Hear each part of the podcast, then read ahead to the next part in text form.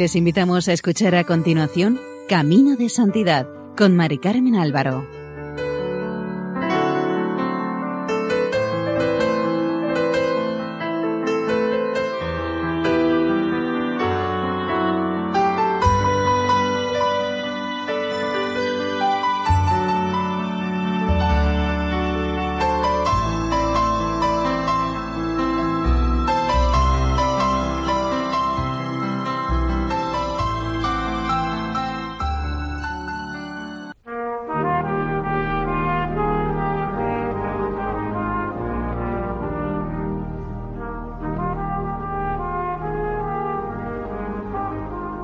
Bienvenidos al programa Camino de Santidad, elaborado por el equipo de Radio María en Castellón, Nuestra Señora del Lledó.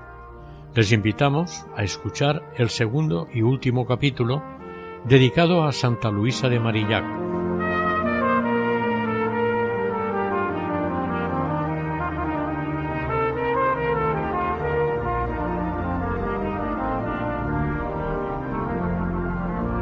El capítulo anterior terminamos comentando la preocupación que sentía Luisa por las niñas que no sabían leer y jamás tendrían la oportunidad de aprender, así como por todos los abandonados. Para Luisa la educación de los niños expósitos era tan importante como la de las niñas del campo. Abandonados por su madre, despreciados por la sociedad, que no veía en ellos más que hijos de pecado. Cada año eran abandonados en los pórticos de las iglesias o en las calles de París de trescientos a cuatrocientos bebés. Inmediatamente los comisarios de los barrios los recogían y llevaban a una casa cuna llamada la couche para ser alimentados y criados. La mayoría no sobrevivían. No había bastantes amas de cría para alimentarlos, ya que cada una tocaba a cuatro o cinco criaturas. Por la noche, para que no lloraran, les daban una píldora de láudano, con lo cual los tenían adormecidos. Algunos de estos niños eran vendidos a mendigos que les rompían los brazos o las piernas para dar compasión a la gente otros eran confiados a mujeres que necesitaban ser reconocidas como madres. Vicente de Paul, Luisa de Marillac y las damas de la caridad reaccionaron ante tanta miseria y decidieron buscar soluciones. El 1 de enero de 1638 tomaron la decisión de hacerse cargo de los niños y para ello decidieron comprar dos o tres vacas para ver si se les podía alimentar con su leche. Así comenzó lo que mucho más tarde será la asistencia pública de París.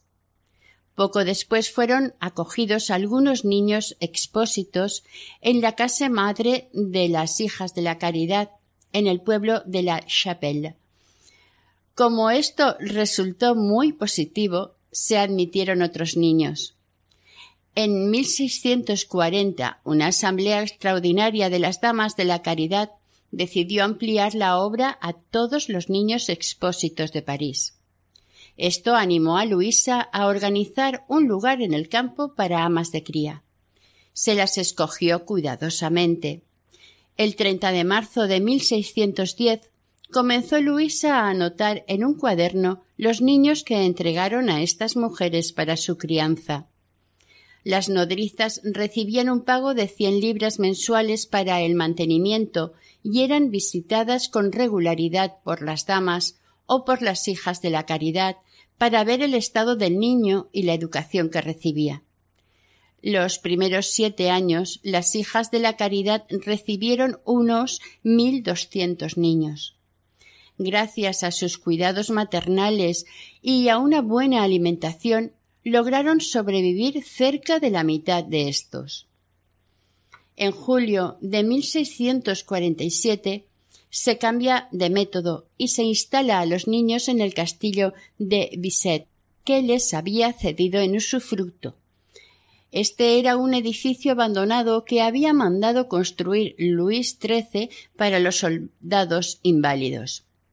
El edificio tenía mala fama porque una vez dejado de usar por los soldados, allí habían estado refugiados ladrones y prostitutas, por lo que Luisa, en un principio, debido a esta mala fama que tenía, no quería aceptarlo. Finalmente cedió y allí se desplazaron doce hermanas para atender a los pequeños. Cuando llegaron a Bicêtre, Luisa se dio cuenta de que las damas de la caridad que habían hecho las gestiones para que les fuera cedido el edificio no habían contado con salas para escuelas, pero nuestra santa inmediatamente dispuso que se arreglaran dos salas, una para escuela de niños y otra de niñas. La obra de los niños expósitos tropezó con numerosas dificultades.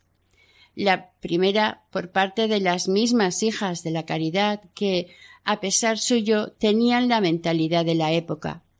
Una hermana le dijo a Vicente de Paul Estos niños que son concebidos en pecado son una planta muy espinosa.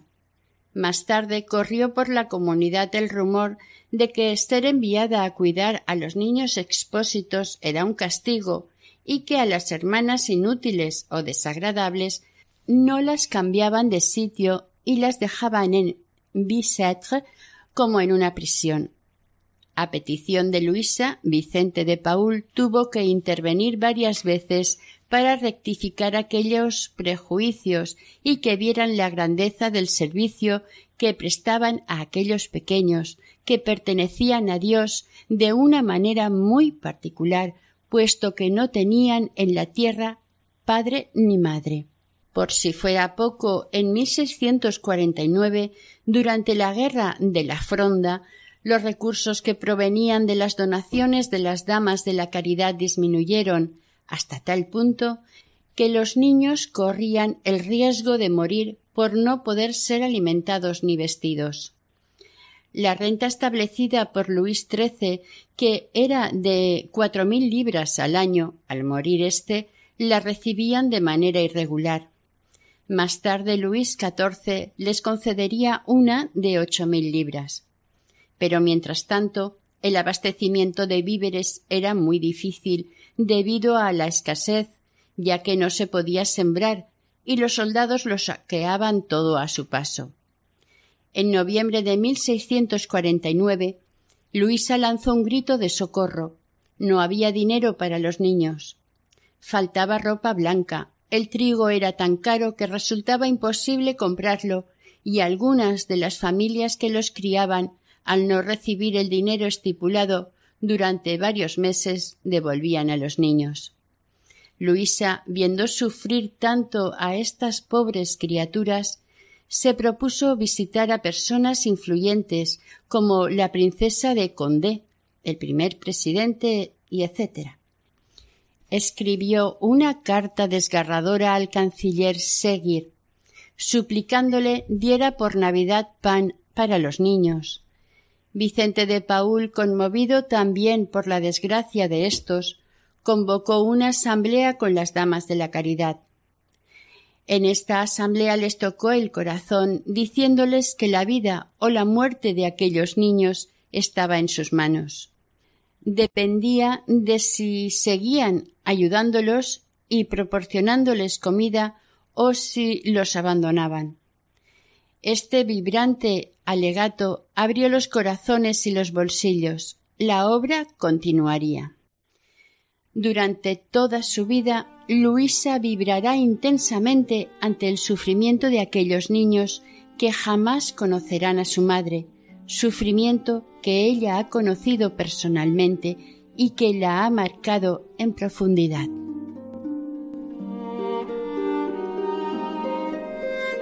A finales de noviembre de 1639, Luisa de Marillac fue a Angers para acompañar a tres hijas de la caridad solicitadas para cuidar a los enfermos del hospital. Este servicio, dentro de un centro, era nuevo para la comunidad, que hasta entonces había estado visitando a los enfermos en su domicilio. Una solicitud dirigida al rey por los concejales de Angers a principio de año, resalta que los enfermos están privados de todo socorro.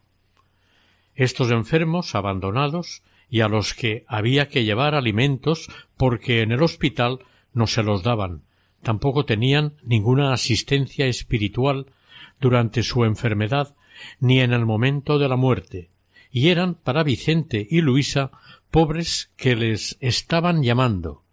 Eran los señores a los que había que acudir y responder a su llamada. Luisa de Marillac llegó a Angers el 5 de diciembre de 1639. La duración del viaje y el mal tiempo agravaron la bronquitis que estaba desde antes de su partida. El señor cura de Vaux, vicario general, la acogió en su casa. Este será para las hermanas un consejero seguro y un director espiritual vigilante. Las tres hermanas se pusieron inmediatamente a trabajar. En la gran sala del hospital se colocaron cien camas en seis filas. Luisa, que vio todo el trabajo que tenían las hermanas, pidió urgentemente a Vicente de Paul tres hermanas más. Además, una de las primeras murió al poco de su llegada de agotamiento y de contagio por la peste. En marzo de 1641, después de discutir largamente los diferentes artículos del contrato por el que las hermanas trabajarían en el hospital, se firmó este haciendo constar que los administradores aceptaban la dirección espiritual del superior general de la congregación de la misión, en aquel momento Vicente de Paul, y daban a las hermanas libertad para vivir según su regla. Pero en lo concerniente al servicio de los enfermos y el gobierno del hospital, las hermanas dependían de los administradores. Un artículo que actualmente puede sorprender aclara que las mencionadas hijas de la caridad tendrán solas y sin que se las pueda asociar ninguna mujer joven el cargo de los dichos pobres, a fin de que, mediante la unión y relación entre ellas, los pobres sean mejor servidos. En aquellos hospitales había mujeres que se dedicaban al servicio de los enfermos, la mayoría de las veces se alimentaban y alojaban allí. Al parecer, al no tener ya preocupaciones de tipo económico, estas servidoras poco a poco se iban haciendo descuidadas en sus responsabilidades de atender a los enfermos y los tenían abandonados. Algunas pagaban ellas cierta cantidad de dinero para poder quedarse en el hospital hasta su muerte. Por ello, puesto que las hermanas, según el contrato firmado con el hospital, estarían solas en el servicio de estos, Vicente de Paul y Luisa de Marillac, quisieron evitar toda confusión entre estas sirvientas retribuidas y las hijas de la caridad, por lo que se pidió a estas sirvientas que abandonaran el hospital. Luisa veló y trató por todos los medios de encontrarles una situación decente en otro sitio antes de que salieran de allí. Antes de partir para Angers, las hermanas recibieron de manos de Vicente de Paul su reglamento de vida, que aclaraba el sentido que debían dar a su trabajo en el hospital y las medidas que tenían que tomar para realizarlo bien. En él dice La primera cosa que nuestro Señor pide de ellas es que lo amen soberanamente y que todas sus acciones sean por amor a Él. Y la segunda que se quieran unas a otras como hermanas a las que él ha unido con el lazo de su amor y a los pobres como sus señores, puesto que nuestro Señor está en ellos y ellos en nuestro Señor. El hospital del siglo XVII acogía a toda clase de mendigos y vagabundos, que no tenían techo ni nadie que los cuidara durante sus enfermedades. Estos hombres y mujeres eran frecuentemente rudos, sucios y escandalosos. Detrás de esta áspera corteza, las hijas de la caridad son invitadas a ver la grandeza de todo ser humano. Luisa les recuerda constantemente en sus cartas la importancia de esta mirada valorizada. Solamente respetando la dignidad del pobre es posible hacer que recobre el sentido de la vida. Les dice en uno de sus escritos Mis queridas hermanas, sed muy afables y dulces con vuestros pobres. Sabéis que ellos son nuestros amos y que es preciso amarlos tiernamente y respetarlos mucho. No basta con que estas máximas estén en nuestro espíritu, es preciso que demos testimonio de ellas con nuestros cuidados caritativos y dulces. Luisa de Marillac les daba normas que hoy nos parecen elementales, pero que entonces eran inusuales. Sigue. Os ruego que no se deje nunca de lavar los pies de los enfermos que entren, que se les lave la ropa y se les trate con gran dulzura y caridad. Vuestra obligación es que tengan los remedios y el alimento a tiempo. No sé si tenéis la costumbre de lavar las manos de los pobres. Si no lo hacéis, os ruego que os acostumbréis a ello. A las hermanas del hospital de Nantes, Luisa les recordó la importancia de tener a los enfermos bien limpios y de dar a cada uno una toalla personal. El respeto no puede limitarse al aspecto corporal y material.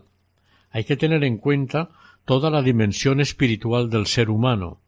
Es lo que Luisa de Marillac y Vicente de Paul llaman el servicio espiritual de los pobres.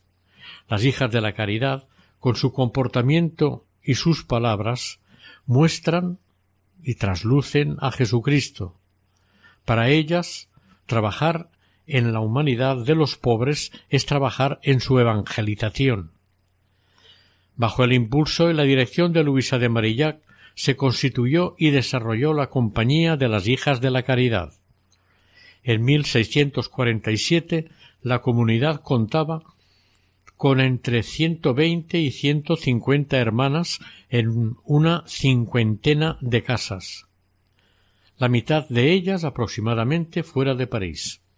Las cifras son aproximativas porque no se ha encontrado ningún documento que lo indique, si es que llegó a existir alguno.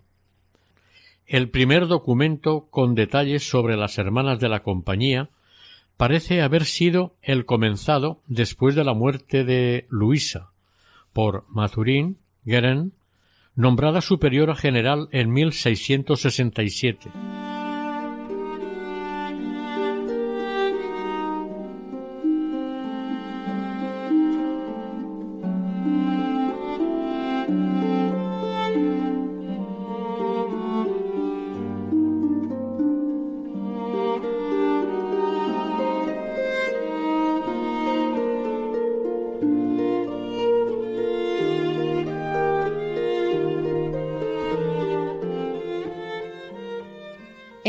1646-47 la compañía atravesó un periodo difícil que desconcertó al conjunto de las hermanas e inquietó a Luisa de Marillac. Era una crisis de adolescencia, podríamos llamarla así, de la compañía, una purificación, una toma de conciencia de la originalidad de la particularidad de esta compañía y de sus exigencias? La crisis no llegó de repente. Desde finales de 1645 algunas señales revelaban que la llamada que había animado a las primeras hermanas se iba debilitando. Unas rechazaban dejar su parroquia cuando se les pedía, otras no estaban de acuerdo con la superiora que se les asignaba. Se escuchaban murmuraciones y críticas sobre la manera de vivir. ¿Por qué vivir tan pobremente? ¿No se podía vivir un poco mejor? Incluso los mismos pobres ya no eran servidos con el mismo amor. Preocupada por ayudar a las hermanas a superar las dificultades cotidianas, Luisa de Marillac sugirió a Vicente de Paul que interviniera. Este, el 13 de febrero de 1646, les dio en París una conferencia que hizo que muchas hermanas reflexionaran sobre su vocación y se enfrentaran con lo que podía perjudicar a su fidelidad a Dios y a los pobres. A pesar de esto, el malestar se adueñó de las casas alejadas. Algunas hermanas dejaron la compañía de las hijas de la caridad. Maturin Guerin, que fue secretaria de Luisa de Marillac durante siete años, comentó en 1661 se salían tan número de hermanas que parecía que Dios quería vaciar la casa. En dieciocho meses la compañía perdió por lo menos la sexta parte de sus miembros. Algunas de aquellas hermanas eran de las que podríamos llamar antiguas. Habían estado en la comunidad cinco, ocho e incluso diez años. Luisa estaba preocupada y se culpabilizaba. Se echaba encima la culpa de todo aquello que estaba sucediendo. En una de sus cartas a Vicente de Paúl le decía La hermana María se ha marchado y se ha alejado de nosotras, y la gran Ana de Richelieu apenas ha visto que se lo queríamos impedir ayer se escapó. Pero no sabemos a dónde ha ido Veamos, Señor, la necesidad que tenemos de la ayuda de vuestras santas oraciones, y particularmente yo, que soy la causa de todos estos males, de los que os ruego que pidáis perdón a Dios por mí. Conociendo la confusión y desorientación de las hermanas, Luisa se esforzaba en animarlas y apoyarlas. Sus cartas invitaban a la reflexión personal y comunitaria. Pero Luisa, oprimida y afligida por un profundo sufrimiento, dejó escapar vivos reproches. En una carta dirigida a las hermanas de Nantes les decía ¿Qué hemos dado nosotras, tierra ingrata? Nada más que insatisfacciones, tierra ingrata, con nuestras infidelidades a Dios. A veces algún miembro de la compañía se ha separado de ella o ha cometido graves faltas contra su vocación. A veces el cuerpo entero ha degenerado. Todas somos unas necias. Parece que los avisos que Dios nos ha enviado no han servido más que para dar palos en el aire. En esta carta a las hermanas de Nantes, que estaban atravesando por graves conflictos comunitarios, Luisa vuelve a decir que todo es culpa suya, que todo ello es el resultado de sus malos ejemplos. Parece que va a hundirse en una depresión como cuando murió su marido. Su alma está llena de angustias, inquietudes y culpabilidad. Sigue en la carta. Solo Dios sabe el estado de mi pobre espíritu por todos estos desórdenes, pues parece que nuestro buen Dios quiere destruirnos del todo. Me lo merezco, y me sorprende que su justicia tarde tanto en ejercerse. Con tal de que su misericordia salve mi alma, me doy por satisfecha. Por si esto fuera poco, Luisa estaba profundamente dolida y preocupada por el comportamiento de su hijo. Ella siempre había deseado que fuera sacerdote y durante varios años estuvo estudiando en los jesuitas los cursos de teología. Pero un día, en un arranque de cólera, le dijo a su madre que prefería suicidarse antes que ser sacerdote. Luisa, de la impresión, se desvaneció. En diciembre de 1644 Miguel desapareció y al cabo de unos meses fue descubierto que se había fugado con la hija de un comerciante de vinos. Cuando los encontraron, los dos jóvenes fueron llevados a París. Miguel a San Lázaro y la joven a un monasterio de chicas penitentes. Las relaciones entre Luisa y su hijo eran muy tensas. Una nueva aventura amorosa hizo que se fugara de nuevo lejos de París. El dolor de Luisa llegó al máximo. Le venía a la mente la imagen de su propio padre, que a la misma edad de treinta y dos años como su hijo ahora la había concebido fuera del matrimonio. Temía que su hijo hiciera lo mismo y dejara embarazada a la chica con la que se había fugado. Todo este conjunto de situaciones hundieron en el dolor a Luisa, pero Vicente de Paúl estaba a su lado y prudentemente, con serenidad, le fue haciendo ver que lo que estaba sucediendo en la compañía de las hijas de la caridad es algo normal, algo que ocurre en todas las comunidades, algo que le ocurrió al mismo Jesucristo.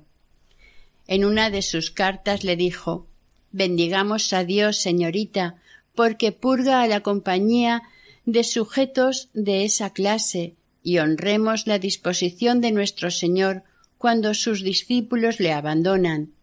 Él decía a los que se quedaban ¿También vosotros queréis iros? Para intentar que Miguel fuera asentando la cabeza, Vicente de Paúl le dio el cargo de encargado de controlar y administrar las propiedades de San Lázaro. Algunas amigas de Luisa le buscaron una mujer a Miguel. Después de algún intento fracasado, en 1649, el señor de Chevanier aceptó dar a su hija Gabriela Leclerc en matrimonio a Miguel Legras. Luisa, con su gran fe, había ido comprendiendo y aceptando con serenidad todos los disgustos que tenía, tanto por parte de su hijo como de la compañía de las hijas de la caridad. Vio claro que el que ésta no desapareciera después de tantas deserciones y abandonos era una prueba de que Dios velaba por ella. Además tuvo una nieta, Luisa Renata, que llenó de alegría su corazón de abuela. Estos largos meses de sufrimiento habían ido modelando su alma. Salió fortalecida de la prueba y convencida del amor de Dios a ella y a la compañía. El 24 de agosto de 1650 le confirmó a Vicente de Paúl que la paz había vuelto a su corazón. Luisa reconoció la obra de Dios en ella, supo con certeza que Dios la amaba con un amor ilimitado. Se extasiaba ante las palabras Dios es mi Dios. No podía callar la alegría que sentía ante el don de Dios a la humanidad en la persona de Jesucristo. Ese Jesús al que servía cada día en la persona de los pobres. Ese Jesús al que recibía en la Eucaristía. Si en 1638 Luisa había dudado en enviar hermanas al pueblo de Richelieu, que aún estaban poco formadas, en 1650 y en años posteriores no dudó en enviar a algunas hermanas a regiones devastadas por la guerra, a los campos de batalla e incluso a Polonia. Después del Tratado de Westfalia de 1648, Mazarino siguió con la guerra contra España. Durante nueve años las batallas causaron estragos en la región del Marne y de las Ardenas. En Retel, pueblo de las Ardenas, el año 1650 fue desastroso por las batallas sufridas. Los soldados lo saquearon y destruyeron todo violaron a las mujeres y asesinaron a los habitantes. Más de mil quinientos de ellos estaban sin enterrar. Los supervivientes tenían unas necesidades tan horribles que resultaba imposible describirlo todo. Los pobres muertos de hambre comían hierba como los animales y devoraban a los perros y caballos muertos. En 1651 se envió a sacerdotes de la misión y a las hermanas. El trabajo era inmenso. A veces las hermanas estaban trabajando en diferentes aldeas a kilómetros de distancia unas de otra. Aunque las hermanas muchas veces no tenían tiempo de escribir y dar noticias, ellas, sin embargo, sí que las iban recibiendo de París. En una de estas cartas, llena siempre de solicitud, les decía Luisa Todas nuestras hermanas alaban a Dios por el valor que su bondad os da para que sirváis a esos pobres desgraciados. Mi querida hermana, qué gracia haber sido escogida para esta ocupación. Es cierto que es sumamente penosa, pero en esto la gracia de Dios se manifiesta más grande en vosotras. En septiembre de 1653, Ana de Austria y el rey de Francia, que tenía quince años, Luis XIV, estaban en Chalon-sur-Marne en el momento en que el ejército real comenzó el sitio de Saint-Ménehould. La batalla fue encarnizada y los heridos muy numerosos. La reina, comprobando su lamentable estado, ya que estaba sin auxilio ni consuelo, recurrió a Vicente de Paul, quien rápidamente envió a cuatro hijas de la caridad. Luisa las escogió con cuidado. Eran mujeres fuertes, prudentes, capaces de afrontar situaciones desconocidas, nuevas ya que tenían que enfrentarse con hombres rudos, endurecidos por la vida. Luisa las invitó a no dejar que el espíritu se disipase demasiado con las conversaciones que pudieran escuchar al tener que encontrarse entre gente de todas las clases. Las hermanas trataban a los soldados igual que a los demás enfermos que cuidaban, con espíritu de dulzura y compasión muy grandes, para imitar a nuestro Señor que se portaba así con los más importunos. Dos hermanas fueron incluso a donde estaba teniendo lugar la batalla, y una de ellas fue herida al acudir en socorro de un moribundo. Los soldados heridos en Saint Menehould valoraron y agradecieron muchísimo los cuidados de las hijas de la caridad. En todas las nuevas batallas que hubo, la reina reclamó le enviaran hermanas de la caridad. En 1658 las hermanas se encuentran en Calais, en el momento de la batalla de las Dunas, cerca de Dunkerque. Las cuatro hermanas se contagian rápidamente de la peste que hace estragos entre los numerosos heridos. Dos de ellas mueren a los pocos días. Las otras dos, trasladadas al hospital de la ciudad, se preparan también a bien morir. Al conocer la noticia, Luisa de Marillac anuncia a las hermanas con emoción y sobre todo con gran admiración para con estas mártires de la caridad.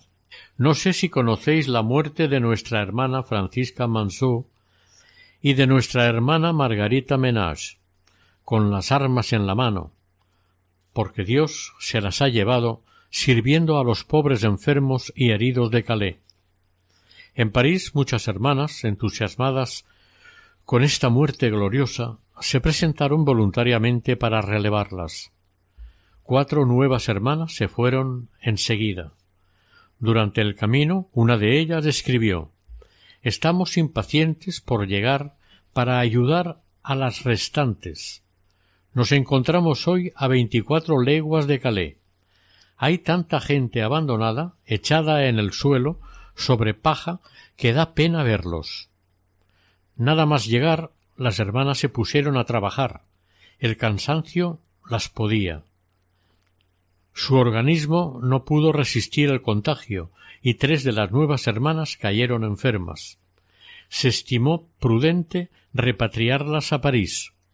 El viaje se hizo en parihuelas, en condiciones poco confortables. Esta epopeya de Calais fue la última que se vivió en los campos de batalla, pues el 7 de noviembre de 1659 se firmó el Tratado de los Pirineos que puso fin a la guerra entre Francia y España. Leyendo las cartas que escribió a las hijas de la caridad, sorprende comprobar cómo varían el estilo y el tono según las hermanas destinatarias. Luisa tenía en cuenta su nivel cultural, su carácter, su personalidad, con las hermanas que tenían un temperamento fuerte, se expresaba de una forma muy directa, dando la impresión a veces de ser un poco ruda. En cambio, con las tímidas y retraídas, Luisa se mostraba mucho más dulce y afable. Adaptarse a su corresponsal era para ella una prueba de respeto. Jamás hacía un reproche sin destacar alguna cualidad, como el sentido de compartir, el que fuera buena pastelera, el deseo de fidelidad a Dios, Luisa sabía que las observaciones eran para ayudar y hacer progresar, no para hundir o provocar rebeldía.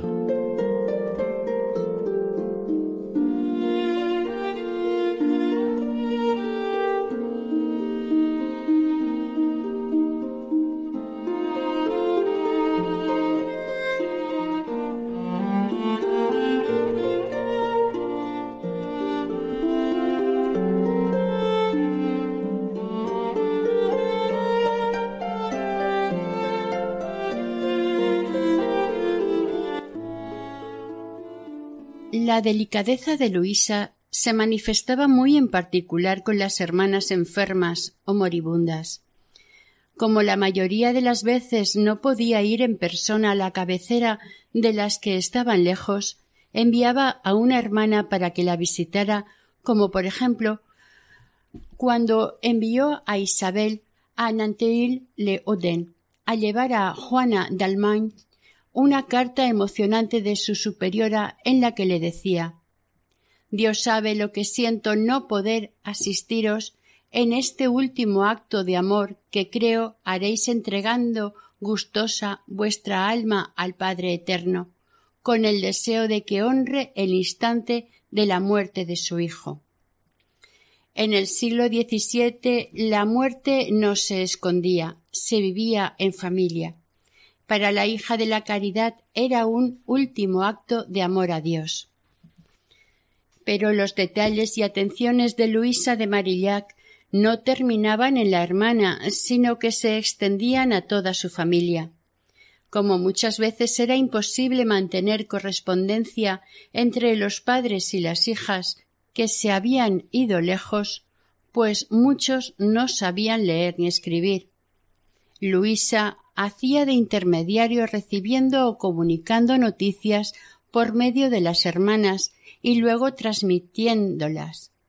Las cartas que aún se conservan permiten seguir la vida de varias familias de hermanas. En ellas se reflejan los fallecimientos, las dificultades para encontrar trabajo, las preocupaciones de cada día. De esta manera cada hermana se sabía conocida y reconocida por Luisa de Marillac. Luisa María de Gonzaga, hija del duque de Nevers, que había sido dama de la caridad en París, en 1645 se casó con Vladislao VI, Basa rey de Polonia. Por tanto, ella conocía muy bien los trabajos y hechos caritativos de Vicente de Paul y Luisa de Marillac. Al llegar a su nuevo país y descubrir las necesidades de los pobres, les pidió el envío de sacerdotes de la misión y de hijas de la caridad. Pero pasaron unos cuantos meses antes de obtener respuesta, porque le dijeron ha sido necesario tomarse tiempo para la prueba de esta vocación y reconocer si era de Dios. En 1651 fueron a Polonia cuatro sacerdotes de la misión y un hermano, y a finales del año 1652 se les unieron tres hijas de la caridad. Las hermanas fueron acogidas con gran alegría por parte de la reina, que estaba feliz por tener noticias de Francia.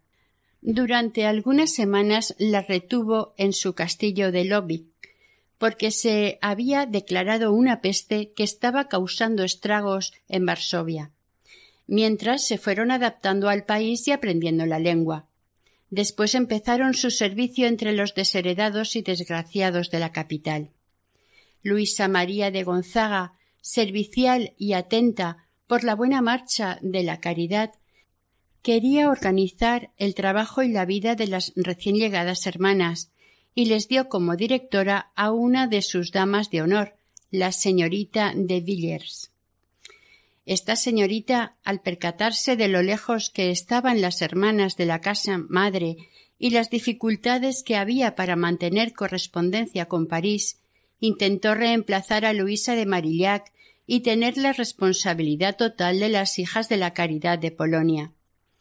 Las hermanas se lo comunicaron asombradas e inquietas a Luisa de Marillac, quien aclaró la función de la señorita de Villers, que no podía ser otra que la ejercida habitualmente por las damas de las cofradías de la caridad, consistente en indicar el trabajo que había que hacer y en repartir las limosnas. Pero no tenía derecho alguno sobre la vida espiritual y comunitaria de las hermanas. Los sacerdotes de la misión presentes en Polonia aseguraban la ayuda espiritual de la comunidad. A la muerte de la señorita Villers en 1658, la reina de Polonia pretendía obligar a una de las hermanas a vivir a su lado en el castillo para que fuera su limosnera y distribuir sus donativos a los pobres. Se lo propuso a Margarita Mogó, que no se atrevió a negarse a la reina y escribió a Luisa exponiéndole su inquietud. Le decía en la carta Me encuentro muy preocupada por miedo a que, al cambiar mi hábito y haberme comprometido en la corte, esto me haga perder mi vocación. ¿Qué sé yo si Dios, que una vez me ha concedido la gracia de superar las dificultades que tuve al salir del mundo, me concederá otra parecida. Si de mí dependiera, preferiría que Dios permitiera que me sobreviniera una gran enfermedad antes que ponerme en ese peligro. Después de deliberar juntos Vicente de Paul y Luisa de Marillac, enviaron a la reina una cortés negativa diciéndole que las hijas de la caridad han sido escogidas para llevar en comunidad una vida consagrada al servicio de los pobres. En 1646 el obispo de Nantes, Monseñor Beauvau, dio su permiso para que en el hospital se establecieran las hijas de la caridad, pero no comprendía su modo de vida no admitía la libertad que tenían para salir y entrar del establecimiento y rechazaba la autoridad de los sacerdotes de la misión sobre ellas, por lo que le prohibió al padre Bert visitar a las hermanas. El obispo quería que éstas fueran como religiosas agustinas del hospital de Vannes, hermanas enclaustradas y sometidas a su autoridad. Con respeto, pero con energía, Vicente de Paul y Luisa de Marillac insistieron en que las hijas de la caridad no son monjas, sino que tienen por monasterio las casas de los enfermos, por celda una habitación alquilada, por capilla la iglesia parroquial, por claustro las calles de la ciudad, por clausura la obediencia, por reja el temor de Dios, por velo la santa modestia. Las exigencias del obispo de Nantes y los continuos conflictos con los administradores motivaron la marcha de las hermanas del hospital en 1664.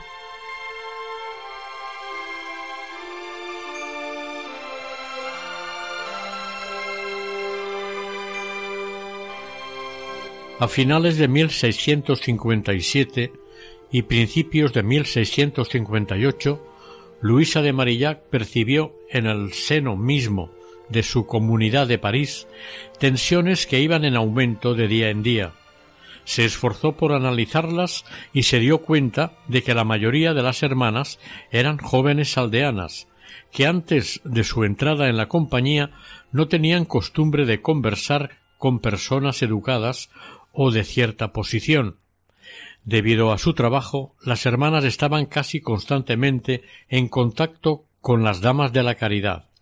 Hablaban con ellas sobre la tarea que era preciso hacer y compartían sus opiniones. Algunas se sentían satisfechas por ser tenidas en cuenta y estar en igualdad con aquellas damas. Estas campesinas, en su mayoría analfabetas, cuando llegaron a la congregación habían aprendido a leer y escribir, y hasta algunas habían tomado gusto al estudio y cogido tan gran afición a leer que descuidaban los pequeños servicios, que les parecían menos nobles. Estas aldeanas también aprendieron a manejar dinero para el servicio de los pobres enfermos, y algunas descubrieron lo que éste facilita las cosas, pero a veces hacían que se beneficiaran de él sus propias familias. En un pequeño grupo de hermanas que habían descubierto una nueva vida, se abrió el deseo de un cambio, una aspiración. ¿Por qué permanecer siempre servidoras? Pensaban si no sería posible vivir la consagración a Dios de otra manera, un poco al estilo de las religiosas. Algunas pensaron en constituir un grupo de hermanas que dedicaría más tiempo a la oración, la meditación, la lectura. Luisa de Marillac se percató del gran peligro de una división en el seno de la compañía de las hijas de la caridad, con unas orientadas hacia la vida monacal claustral, por un lado, y las que seguirían entregadas al servicio de los pobres por otro. Este servicio sería mirado con menosprecio por las primeras. Enseguida vio el deseo del primer grupo de ser el cuerpo dominante. Esas hermanas pondrían y tendrían debajo de ellas a las que estarían dedicadas a la visita de los enfermos. Concebir así la compañía de las hijas de la caridad era para Luisa llevarla rápidamente a la ruina. A pesar de su cansancio y de sus frecuentes enfermedades, ésta intentó hacer reflexionar a las hermanas. El 10 de enero de 1660 escribió a Margarita Sheriff, a la que había elegido a petición de Vicente de Paul como responsable de la compañía de las hijas de la caridad, y volvió a insistir en lo que significa esta vocación particular de servidoras de los pobres.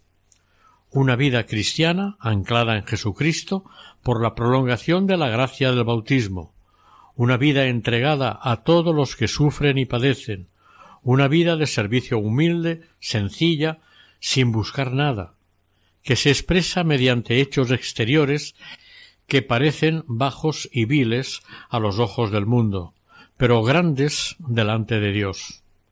La muerte de Luisa, dos meses más tarde, el 15 de marzo de 1660, y la de Vicente de Paúl el 27 de septiembre del mismo año, provocaron en todas las hermanas un vivo sentimiento de responsabilidad en lo relativo a la compañía y las llevó a tomar nuevamente conciencia de su identidad.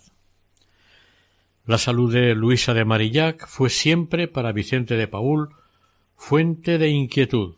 Frecuentemente estaba enferma con febrículas que la obligaban a parar sus actividades. El 4 de febrero de 1660 una fluxión o retención de líquido en el brazo izquierdo que le provocó mucha fiebre. La metió en cama de nuevo. Su estado empeoró rápidamente a pesar de las dos incisiones que le hicieron en el brazo. Rodeada de su familia y de todas las hermanas presentes en la casa madre, Luisa recibió con gran paz el sacramento de los enfermos. Durante esta pequeña celebración bendijo a su hijo y a su familia diciendo Ruego al Padre, al Hijo y al Espíritu Santo por el poder que ha dado a los padres y a las madres de bendecir a sus hijos, que os conceda su bendición y os desprenda de las cosas de la tierra y os una a él. Vivid como buenos cristianos. Después de una mejoría de tres semanas, aparece la gangrena en el brazo. Luisa, comprendiendo la gravedad de su estado, pidió comulgar por viático. El 13 de marzo, por la mañana, el párroco de San Lorenzo, le llevó el cuerpo de Cristo. Después de una larga acción de gracias, Luisa se dirigió de nuevo a sus hermanas presentes, diciéndoles Mis queridas hermanas, sigo pidiendo a Dios que os bendiga y le ruego os conceda la gracia de perseverar en vuestra vocación para servirle de la manera que Él espera de vosotras. Cuidad mucho del servicio de los pobres y sobre todo de vivir muy unidas con una gran unión y cordialidad, amándoos las unas a las otras para imitar la unión y la vida de nuestro Señor. Y pedid mucho a la Virgen Santísima que sea ella vuestra única madre. Estas palabras sus hermanas las recogieron como su testamento espiritual. El quince de marzo, a las once de la mañana, Luisa mandó llamar a todas las hermanas y entró en agonía. Estas, puestas de rodillas, recitaban las oraciones de los agonizantes. Un padre de la misión le dio la bendición apostólica. A las once y media del lunes de Pasión, quince de marzo de 1660, expiró nuestra santa. Gobillón, primer biógrafo de Luisa de Marillac, contó lo que llamaba la atención de quienes iban a orar ante su tumba. Dijo de vez en cuando sale como un vapor suave que difunde un olor parecido al de la violeta y el lirio, de los que pueden dar testimonio gran número de personas, y lo más sorprendente es que las hijas de la caridad que van a rezar a su tumba vuelven a veces tan perfumadas de este olor que lo llevan con ellas a las hermanas enfermas de la enfermería de la casa. Se examinó para ver si era efecto de alguna causa natural, pero no se descubrió ninguna a la que poder atribuirlo. Los restos de Santa Luisa de Marillac descansan en la actualidad en la casa madre de la Congregación de las Hijas de la Caridad, en el 140 de la Rue du Bac, en París. Su causa de beatificación fue introducida bajo el pontificado de León XIII, el 18 de junio de 1896, y la heroicidad de sus virtudes proclamadas bajo el de Pío X en 1911. Fue beatificada por Benedicto XV el 9 de mayo de 1920 y canonizada por Pío XII el 11 de marzo de 1934. Juan XXIII la proclamó patrona de las obras sociales. Su fiesta se celebra el 15 de marzo.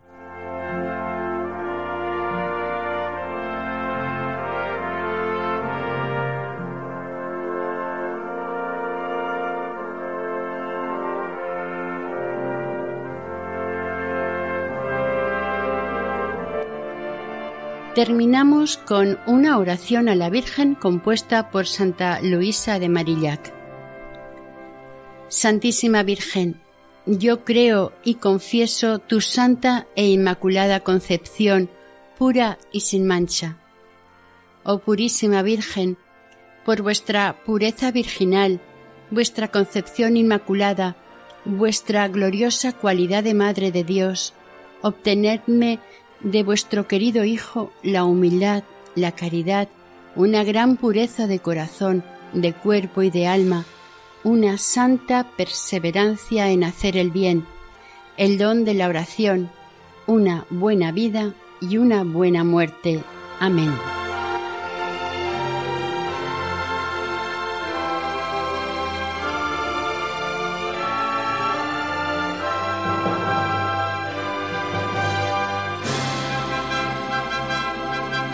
Hasta aquí el segundo y último capítulo dedicado a Santa Luisa de Marillac, dentro del programa Camino de Santidad. Deseamos y esperamos que el Señor y la Virgen nos bendigan.